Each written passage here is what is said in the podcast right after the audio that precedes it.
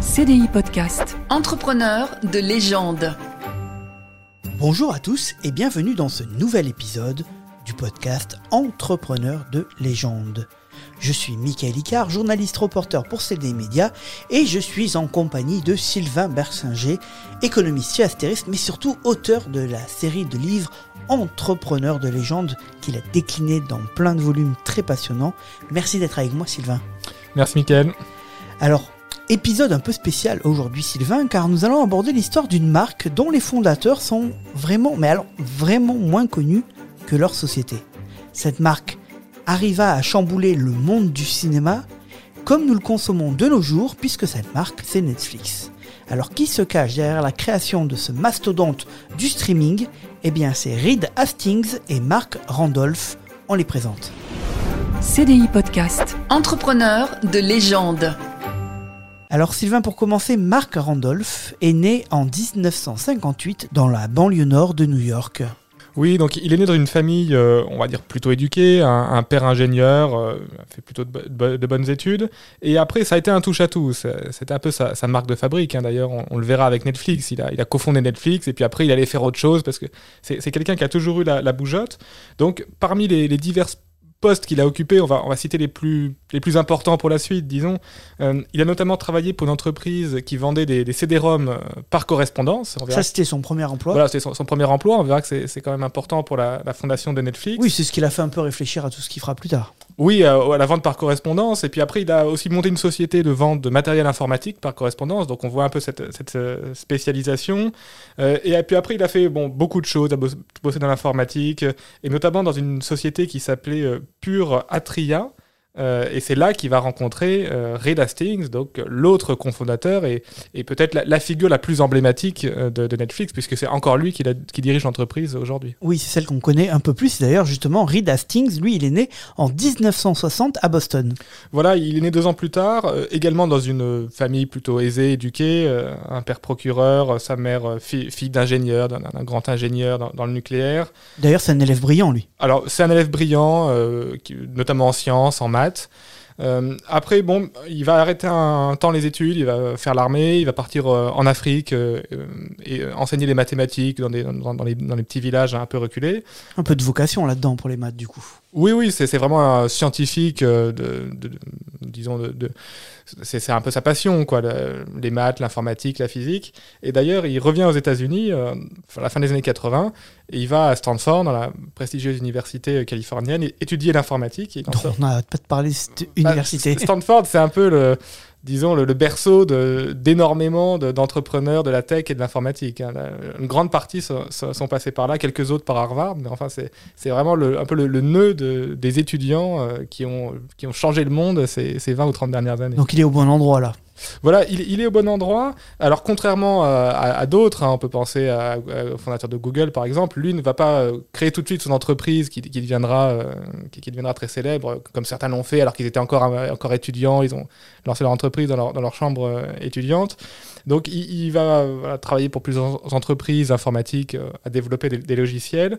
Et euh, en 1991, il, il fonde sa, sa première société, euh, Pure Software, donc, euh, qui développe des, des logiciels, qui, disons, une, une PME. Oui, donc il a quand même cette euh, soif d'entreprendre. Voilà, il- il- c'est quelqu'un qui, euh, qui, qui, qui aime, on l'a vu, voyager, qui aime euh, faire des différentes choses, qui aime entreprendre. C'est, euh, il y a un peu un petit côté, un petit côté touche à tout aussi, euh, aussi chez, chez Red Hastings. Mais la société, ça fonctionne pas beaucoup, beaucoup. Non, c'est euh, alors c'est pas euh, comme on aurait pu le croire, euh, les étudiants qui sortent de Stanford, qui font sa société et trois ans plus tard qui est milliardaire. C'est une petite société d'informatique qui, qui, bon, qui rame un petit peu et euh, qui va fusionner donc avec Atria Software en 1996.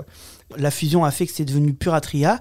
Et c'est ce que tu disais, du coup, il se rencontre avec euh, Mark Randolph.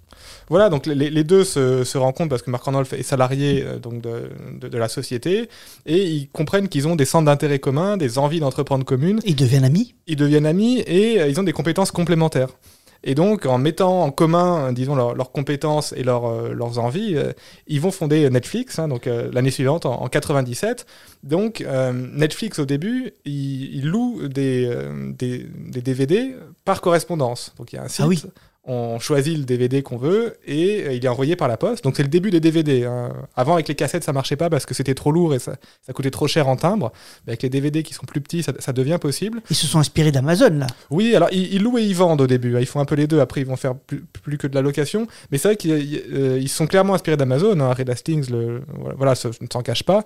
Donc euh, l'idée c'est un petit peu de faire avec les, les DVD euh, ce qu'Amazon a fait avec les livres. Donc, On rappelle, Amazon, c'est 94, donc c'est trois ans avant. Voilà, Amazon euh, lancé en 94 par Jeff Bezos euh, sur la vente de livres. hein. Donc pourquoi la vente de livres? Parce que les livres, euh, c'est facile à envoyer par la poste. C'est pas quoi, ça se casse pas, c'est pas c'est pas périssable. Donc euh, Jeff Bezos a commencé par les livres non pas parce qu'il aimait les livres, mais parce que euh, il s'est dit c'est le produit le plus simple pour pour faire mon business. Et donc, eux font un petit peu la même chose avec avec les DVD. Et ils sont assez complémentaires parce qu'on a vu Mark Randolph, lui, il connaît bien le marché de la vente, quoi, de la location par correspondance hein, ou de la vente par correspondance. Il a travaillé dedans. Et Red Hastings, lui, c'est l'informaticien, le codeur qui, qui peut gérer le site internet. Donc en fait, ils sont, ils sont assez complémentaires. Et euh, c'est un peu pour ça d'ailleurs qu'ils se sont lancés tous les deux sur ce marché-là. Donc ils sont complémentaires. L'idée, elle est plutôt bonne, la vente et location de DVD. Et pourtant, les débuts sont difficiles. Oui, alors les débuts sont difficiles parce que les, les lecteurs DVD sont pas encore répandus euh, chez, chez les consommateurs. Donc eux, bah, ils louent des DVD et les gens n'ont pas forcément les lecteurs pour, euh, pour les lire. Donc euh, les, bon, les, les débuts sont un, peu, sont un petit peu poussifs. Ils, ils vont un petit peu tâter le terrain, même chez Amazon, pour voir s'ils peuvent pas se faire racheter à un prix, à un prix intéressant. Bon, fi- finalement, ça se fait pas. Oui, Amazon, à l'époque, ne veut pas euh, racheter euh, Netflix. Et en plus, ils ont décidé de lancer un abonnement, mais c'est un peu cher comme abonnement. Oui, donc euh, au, au début, le produit principal, c'est on loue un DVD un par un. Et après, ils ont l'idée d'avoir une formule d'abonnement où on, s'abonne euh, au mois et on a droit à tant, de DVD pour, pour des durées plus longues. Parce que le- ce qu'avait remarqué euh, Red Hastings, c'est que quand il, il allait euh, louer des, des, des films euh, donc dans les magasins de location, hein, bah, aujourd'hui ça fait un peu préhistorique de dire ça, mais il n'y a pas si longtemps que ça, il y en avait encore, bah, on avait des pénalités quand on, Ah, bien sûr. quand on le ramenait en retard. Et, et donc lui, il, était toujours, il se sentait toujours un petit peu coupable de payer des pénalités. Il n'osait Ah, pas dire ça, à sa femme, j'ai payer les pénalités. C'était horrible de devoir ramener le, le- la cassette ou le DVD. euh. Euh, Voilà, bah, c'est aussi pour ça que ce modèle-là, du coup, euh, a été remplacé par euh, d'autres, dont, dont Netflix. Et donc voilà, ils ont, ils ont un projet un petit peu de, de formule d'abonnement pour, pour qu'il n'y ait pas ce, ce côté euh, euh, je dois ramener très vite le, le- le DVD, sinon euh, je vais avoir des pénalités. Bon, ça marche pas super bien, euh, l'abonnement est- un peu cher. Disons que quand on pense à Netflix, on pense tout de suite au succès, mais le, le succès a quand même été long à venir pour eux. Et en plus, il faut dire que c'est presque, on est dans les débuts d'Internet, et notamment dans ces années-là, ça va être l'éclatement de la bulle Internet. Oui, donc c'est les tournants des années 2000. hein, donc, euh, à la fin des années 90, il y avait un énorme engouement euh, pour, pour Internet. On, on lançait une société euh, qu'on appelait euh, tartampion.com et on avait tout de suite des investisseurs. Et euh, tout ça se, voilà, se, retourne euh, au tournant là, de 99, 2000, 2001. Et euh, toutes les sociétés Internet, eh ben, ça devient beaucoup plus difficile de, lever des capitaux. Et il y a une, phase très difficile pour beaucoup de sociétés Internet, dont Netflix. Et Netflix doit se séparer du, du tiers à peu près de ses effectifs à ce moment-là. Et Red Hastings en, a gardé une, une, expérience très intéressante. C'est qu'en en fait, il, s'est rendu compte que quand il a viré, euh, quoi, il a licencié et remercié un tiers de ses salariés, il a choisi euh, de, se séparer de ceux qui, euh, qui, faisaient, qui, voilà, qui travaillaient le moins bien, qui s'intégraient moins bien dans l'entreprise. Et en fait, il s'est rendu compte que la production de l'entreprise a augmenté. Parce qu'en fait, il s'est rendu compte que en euh, se séparant du tiers qui était un petit peu ronchon, pas très productif, etc., ça a vraiment donné un coup de fouet à l'entreprise. Euh, en fait, il y avait des salariés qui euh, étaient presque un peu des boulets dans, dans, l'entreprise, si je peux me permettre l'expression. Et, euh, il en a gardé comme, comme, comme, comme leçon qu'en fait, il faut choisir les meilleurs, quitte à les payer très bien. Donc en fait, sa, stratégie, c'est les meilleurs du marché que je paye au salaire le plus élevé du marché. Et ça, lui vient un peu de là, cette, cette expérience. Et donc l'éclatement de la bulle Internet, ça a aussi un impact sur Netflix que au-delà de la, du licenciement de ses salariés, ben c'est que la société elle va mal, mais il y a quand même peut-être la possibilité d'un rachat par une grosse société de location de DVD. Voilà, donc à l'époque, euh, aux États-Unis, le géant de la location de DVD, c'est Blockbuster, donc, Mhm. qui avait des magasins euh, physiques hein, de, de location. On allait louer, louer ses DVD, on les ramenait. Et donc euh, Netflix se dit bon, bah, on pourrait euh, se, se faire racheter par Blockbuster pour, euh, voilà, pour pas perdre tout notre investissement initial. Et euh, Blockbuster euh, refuse d'un air un peu dédaigneux en disant mais, euh, enfin pourquoi je m'intéresserais à ce truc qui marche pas, qui est en train de faire faillite.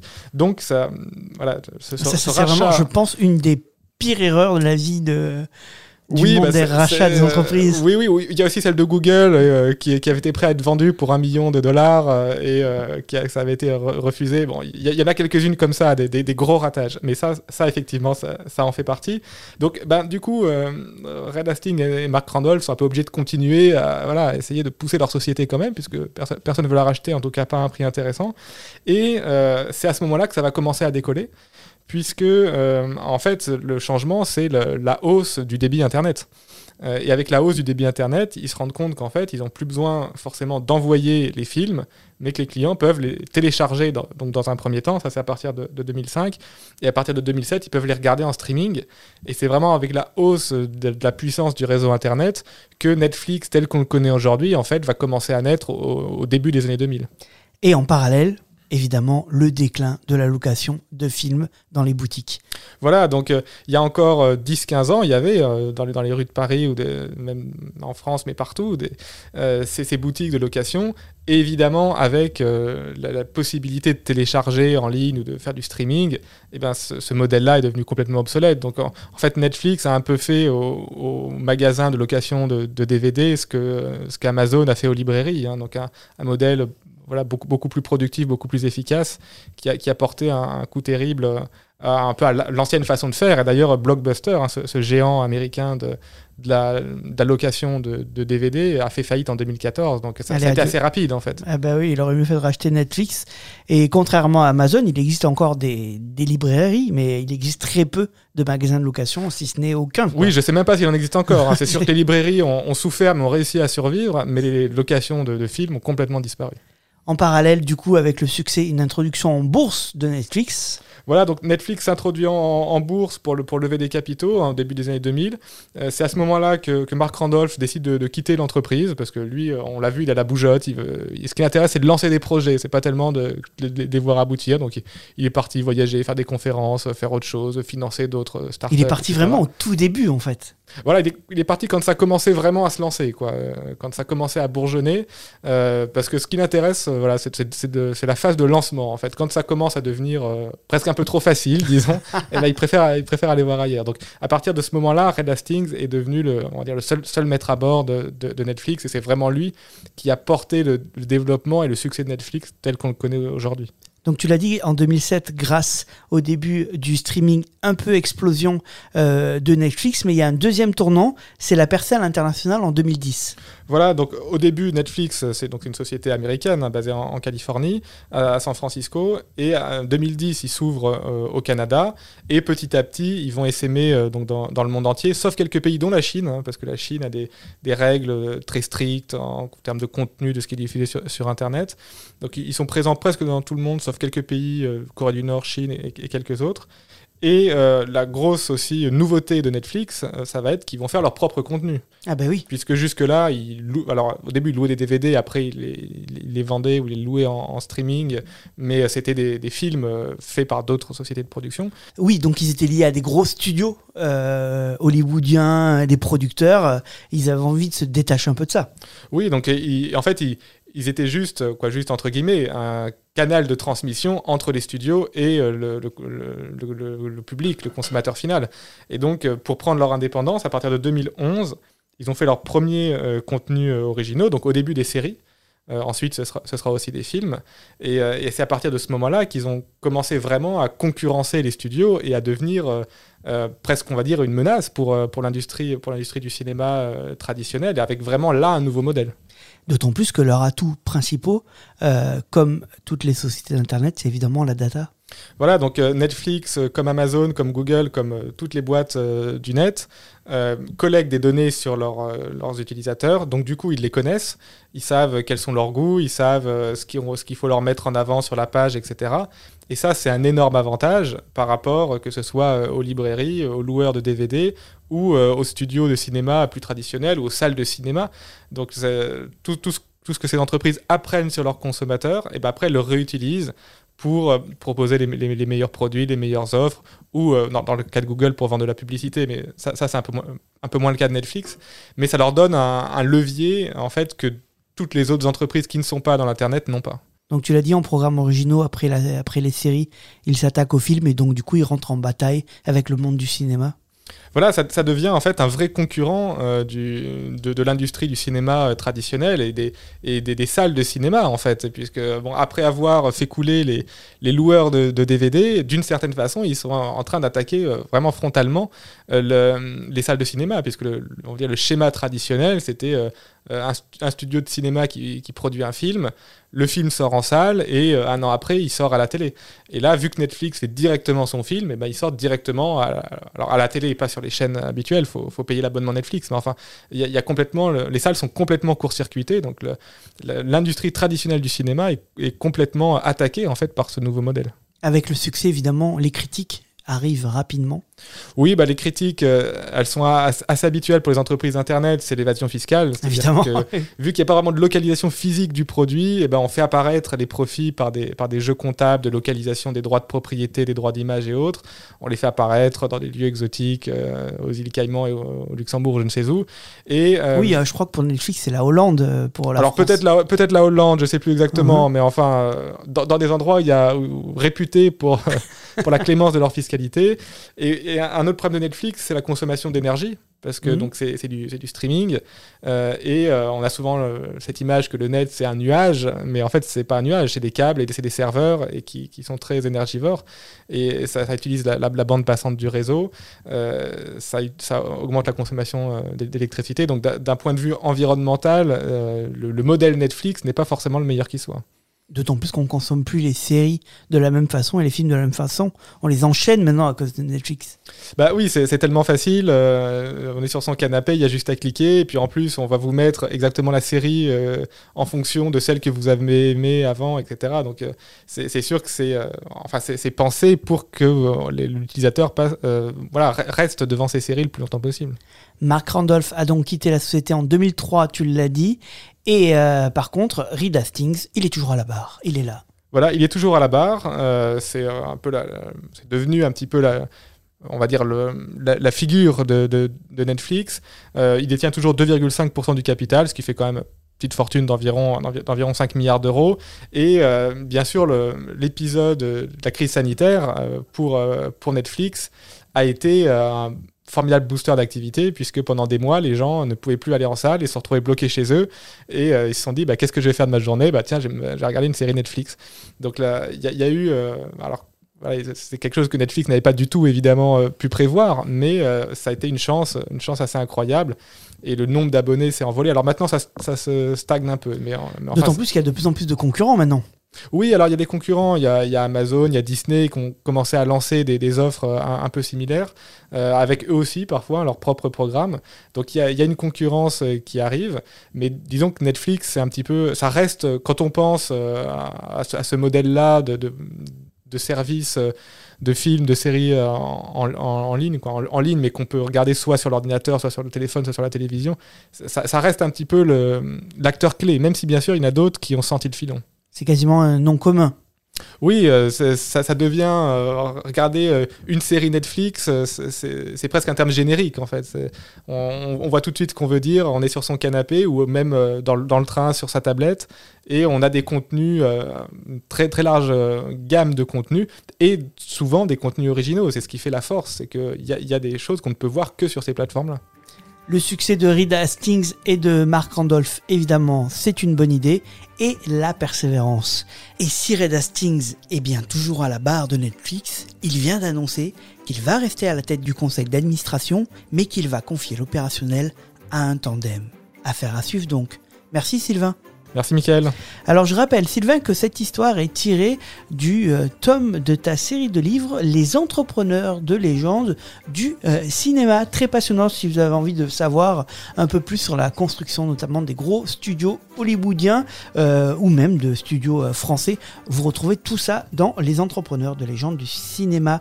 C'est évidemment chez les éditions Hendrik B. Vous pouvez réécouter tous nos épisodes sur toutes les bonnes plateformes audio, même les moins bonnes, et sur cdipodcast.com. N'hésitez pas à liker, à partager, à dire à vos amis que c'est un super podcast parce que vous ne leur mentirez pas. À très bientôt. CDI Podcast. Entrepreneur de légende.